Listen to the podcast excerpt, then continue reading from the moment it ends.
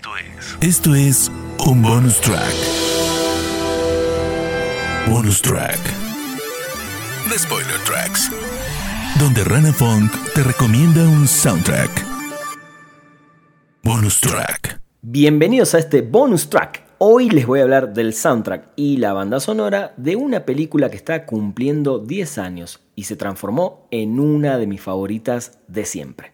Drive. Yo soy Rana Funk y me encuentran en redes sociales como arroba ranafunk con F-O-N-K al final. Bonus track. El 20 de mayo de 2011 debutó en Cannes la película del director Nicholas Winding Refn, Drive, mi favorita del director hasta el momento. En este festival, Refn ganó el premio al mejor director, la película fue elogiada por su dirección, cinematografía, actuaciones, especialmente las de Ryan Gosling y Albert Brooks, eh, las imágenes, las secuencias de acción que tiene y su partitura musical que estuvo a cargo de Cliff Martínez. No voy a dejar pasar la oportunidad de invitarlos a escuchar el primer programa que hice de Spoiler Tracks ya hace un año y pico atrás, donde justo hablo de este tremendo compositor. Voy a empezar contando que el director eligió al músico Johnny Jewel de las bandas Desire y Chromatics, bandas muy importantes para la escena electrónica y la música de sintetizadores, para empezar a realizar la música para esta película.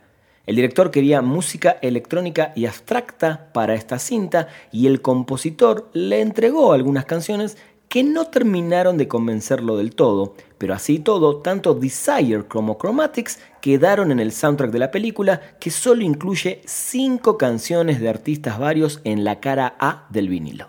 Tick of the Clock es la canción que se incluye de Chromatics y realmente se siente como si hubiera sido compuesta para esta banda sonora, aunque su versión original es del disco del año 2007.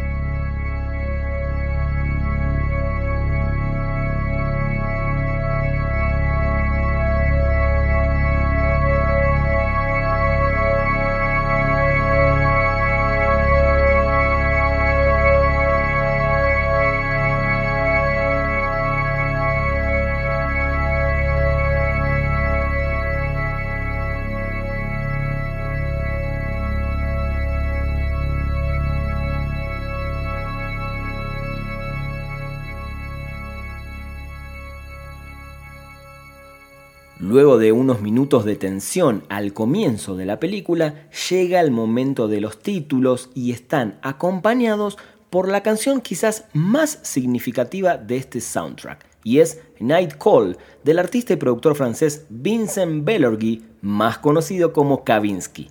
Y en esta ocasión, él está acompañado por la artista Love Fox.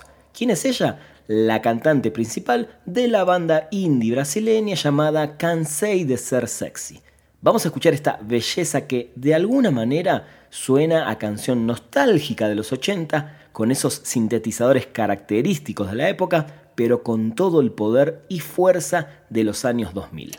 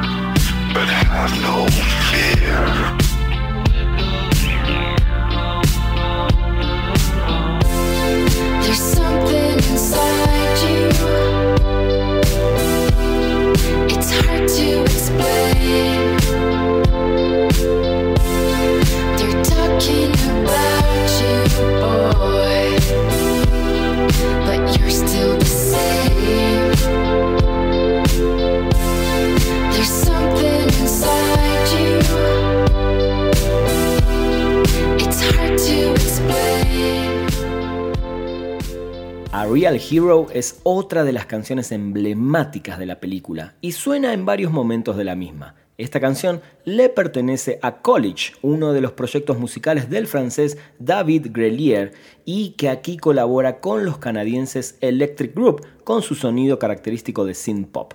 Luego de ser usada en la película, la canción alcanzó puestos muy importantes en los charts de Francia y el resto de Europa.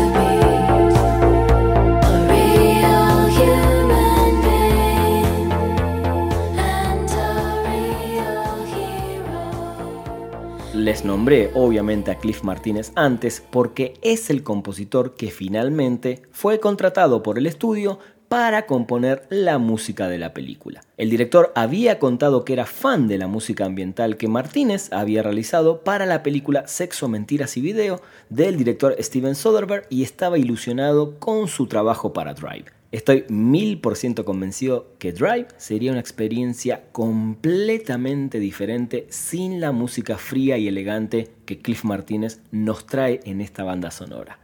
I Drive es una de mis piezas favoritas de esta banda sonora y vamos a escucharla en este momento.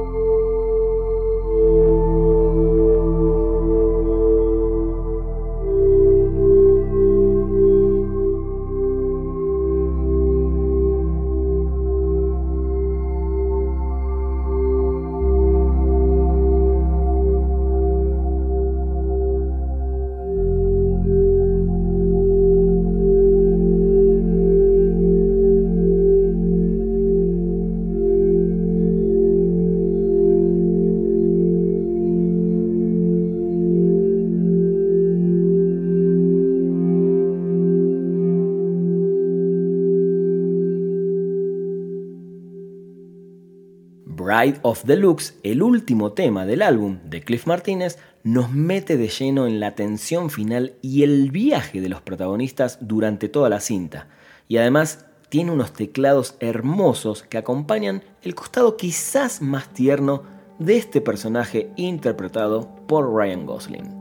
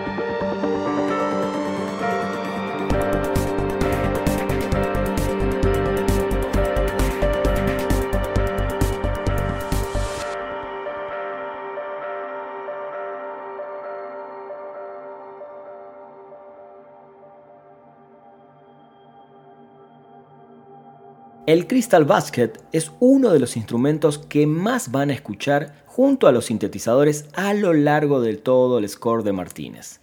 Este instrumento está hecho de acero vibrante afinado, unos conos de amplificación de fibra de vidrio y unos o unas líneas de alambre que vibran cuando los dedos frotan el teclado de varilla de vidrio. Para tocarlo, Martínez se humedece los dedos en un plato de agua coloca las manos sobre el teclado y comienza a acariciar las varillas de vidrio.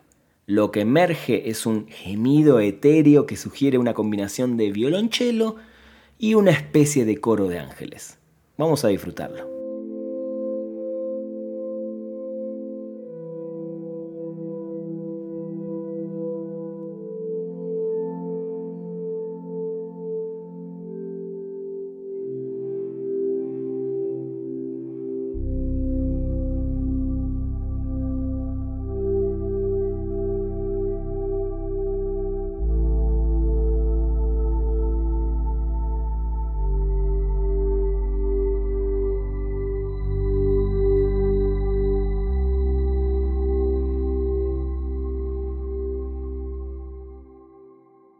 El resultado de este score es un paisaje sonoro impecablemente elaborado que ondula y cambia con frialdad insinuando una violencia silenciosa y tensiones no resueltas entre los protagonistas de la película. El boca en boca, sobre todo en redes sociales como Twitter, convirtieron en su momento a esta banda sonora en una de las más vendidas y buscadas en esos años. Como dato interesante, hasta el día de hoy siguen saliendo ediciones diferentes en el formato vinilo, con discos de colores, portadas limitadas, picture disc y algunas más. Y como dato curioso, les cuento que en el año 2012 pude presenciar la charla que dio Cliff Martínez en South by Southwest hablando sobre el proceso de composición y todo lo que significó en su momento trabajar para esta banda sonora. Luego el compositor, hasta el día de hoy, realizó varias bandas sonoras más para este director, convirtiéndose en una dupla para mí muy interesante. A ver si a futuro tenemos más proyectos de ellos dos juntos. Espero en serio que hayan disfrutado de este episodio sobre la música de Dry, una banda sonora icónica de nuestros tiempos, sin duda. Si aún no ven esta película, por favor búsquenla en los servicios de streaming o algún Blu-ray edición especial que haya dando vueltas por ahí, porque para mí es una maravilla y no dejen de viajar mentalmente hablando en sus cabezas, poniendo en sus tornamesas o en sus sistemas de sonido el álbum completo de Drive. Gracias por acompañarme nuevamente, yo soy Rana Fong, me encuentran en redes sociales como arroba ranafong con F-O-N-K al final y los espero en el próximo episodio acá de Spoiler Tracks. Esto fue... Esto fue un bonus track. Bonus track. Spoiler Tracks. Donde Rana Funk te recomendó un soundtrack. Bonus track.